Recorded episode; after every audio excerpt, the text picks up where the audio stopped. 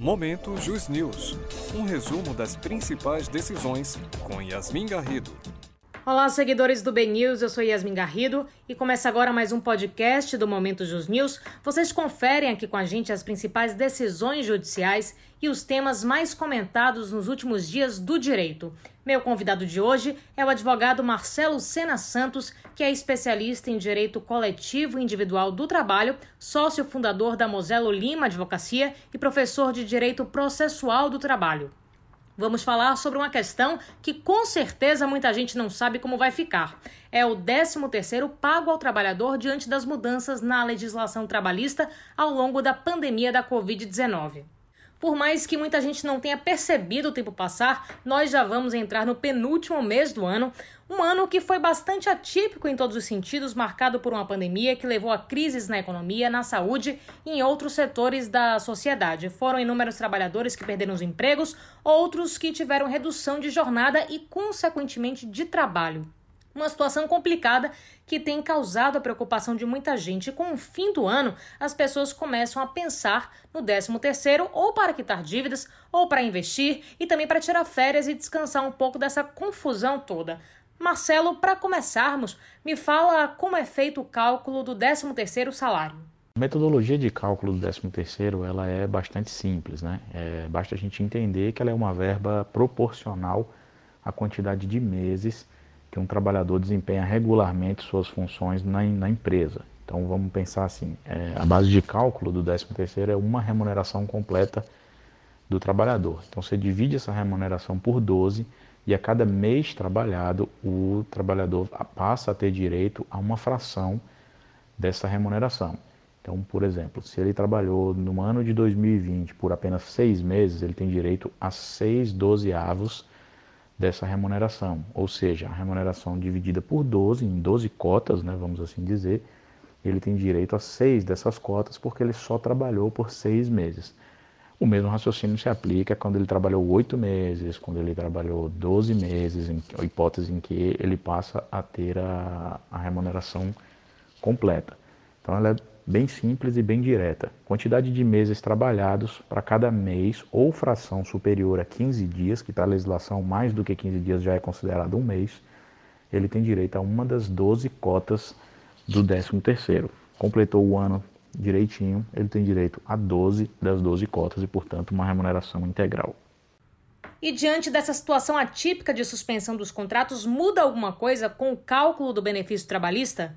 O que ocorre quando as pessoas que tiveram seus contratos de trabalho impactados pelas medidas de socorro à economia né, e de socorro às empresas que o governo lançou, é que aquelas que tiveram seu contrato suspenso, o raciocínio segue esse do cálculo tradicional do 13º, ou seja, se o contrato foi suspenso ao longo dos 12 meses do ano por apenas 3 meses, o meu 13 terceiro será proporcional aos outros nove em que eu trabalhei. Então, é um raciocínio bem, bem direto, bem objetivo. Suspendeu o contrato, aquele mês de suspensão não conta para o 13 terceiro. Há previsão legal para uma possível alteração no salário que é pago ao trabalhador? Já para as pessoas que tiveram sua jornada de trabalho e salários reduzidos, ah, surgem duas correntes de pensamento. A primeira é, mais protecionista, né, mais pró-trabalhador, entende que o trabalhador não poderia ser prejudicado pela situação que é, afetou o mundo, né, pela pandemia, e que, portanto, a remuneração nominal, aquela tradicional, é, deveria servir de base de cálculo para o 13º. Então, em dezembro, deveria se utilizar a remuneração integral do trabalhador, como se nenhuma redução tivesse acontecido, para cálculo do 13º. E existe uma segunda corrente, que diz que a legislação não alterou ah, o método de cálculo do 13º e que, portanto, deve ser observada a remuneração de dezembro para cálculo do 13º. Ou seja, se em dezembro eu estou com o meu contrato com a jornada reduzida e os salários consequentemente reduzido também, é esse salário reduzido que serve de base de cálculo para o 13º. Ou seja, nessa última hipótese, o trabalhador teria um impacto no 13º proporcional ao que ele já teve no contrato no mês de dezembro. Se teve uma redução de 30%, de 50%, o 13º também sofreria um impacto de, proporcional à redução. E me diz, é, é o empregador quem decide de que forma vai pagar ou existe algum tipo de controle desse pagamento? Sobre a forma de pagamento do 13º, a legislação é bastante clara. Ela determina que seja pago em duas parcelas, sendo que a primeira pode ser paga até o dia 30 de novembro e a segunda parcela até o dia 20 de dezembro. Há uma, uma hipótese pouco conhecida, né, pouca gente sabe, mas se o trabalhador comunicar à empresa em janeiro que deseja receber a primeira metade do seu 13º por ocasião das férias, quando estiver saindo de férias, é direito do trabalhador ter essa primeira parcela antecipada. Então, eventualmente, você pode ter o 13º sendo pago em maio, por exemplo, quando é as férias de um determinado colaborador, e a segunda parcela lá em dezembro.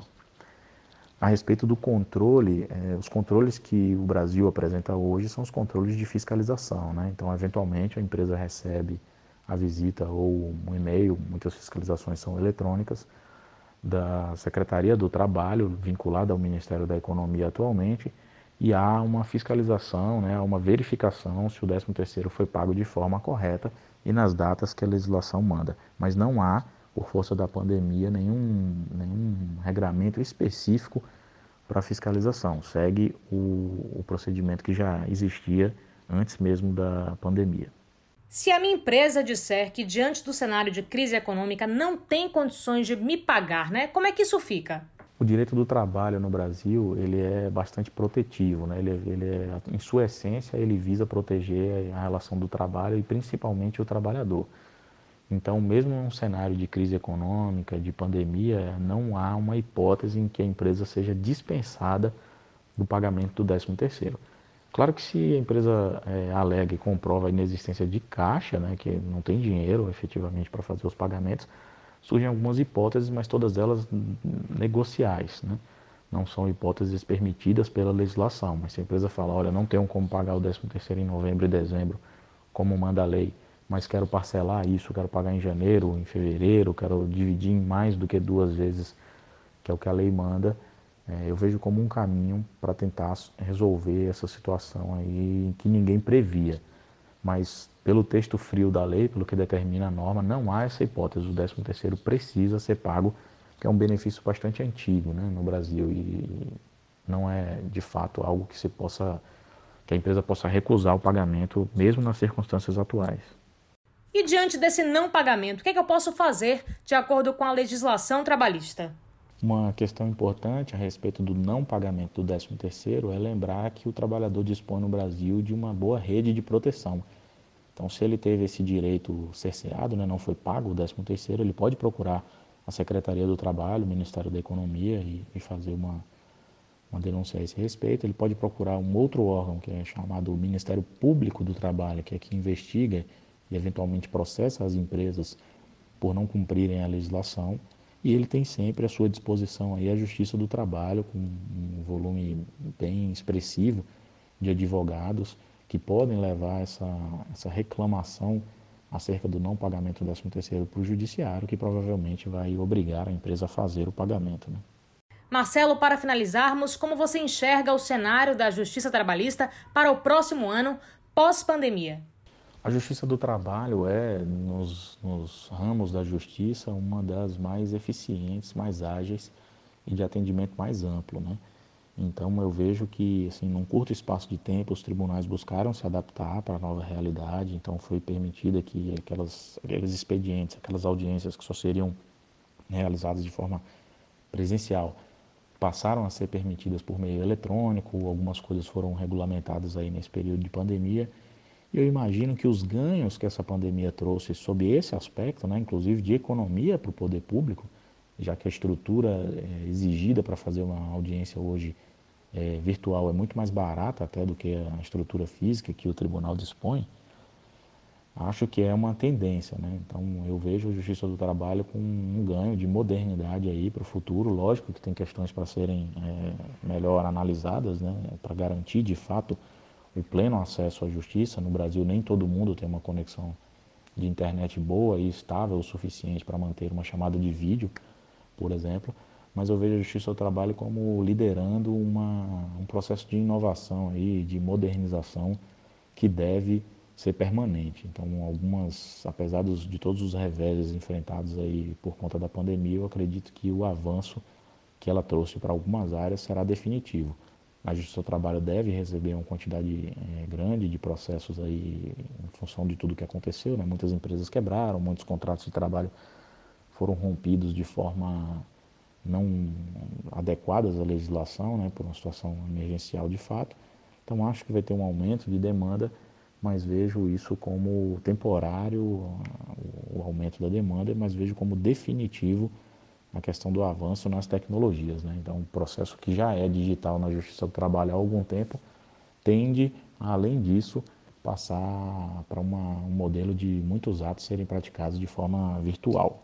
Bom, esse foi o nosso Momento Jus News de hoje, com a presença do advogado Marcelo Sena Santos. Marcelo, muito obrigada por sua presença, disponibilidade e também por tirar as dúvidas de nossos seguidores. Eu espero que muita gente tenha entendido como é que vai ficar essa questão do 13º salário nesse cenário de pandemia da Covid-19. A gente volta na próxima semana com mais dúvidas sobre temas ligados à justiça do Brasil e do mundo. Fui!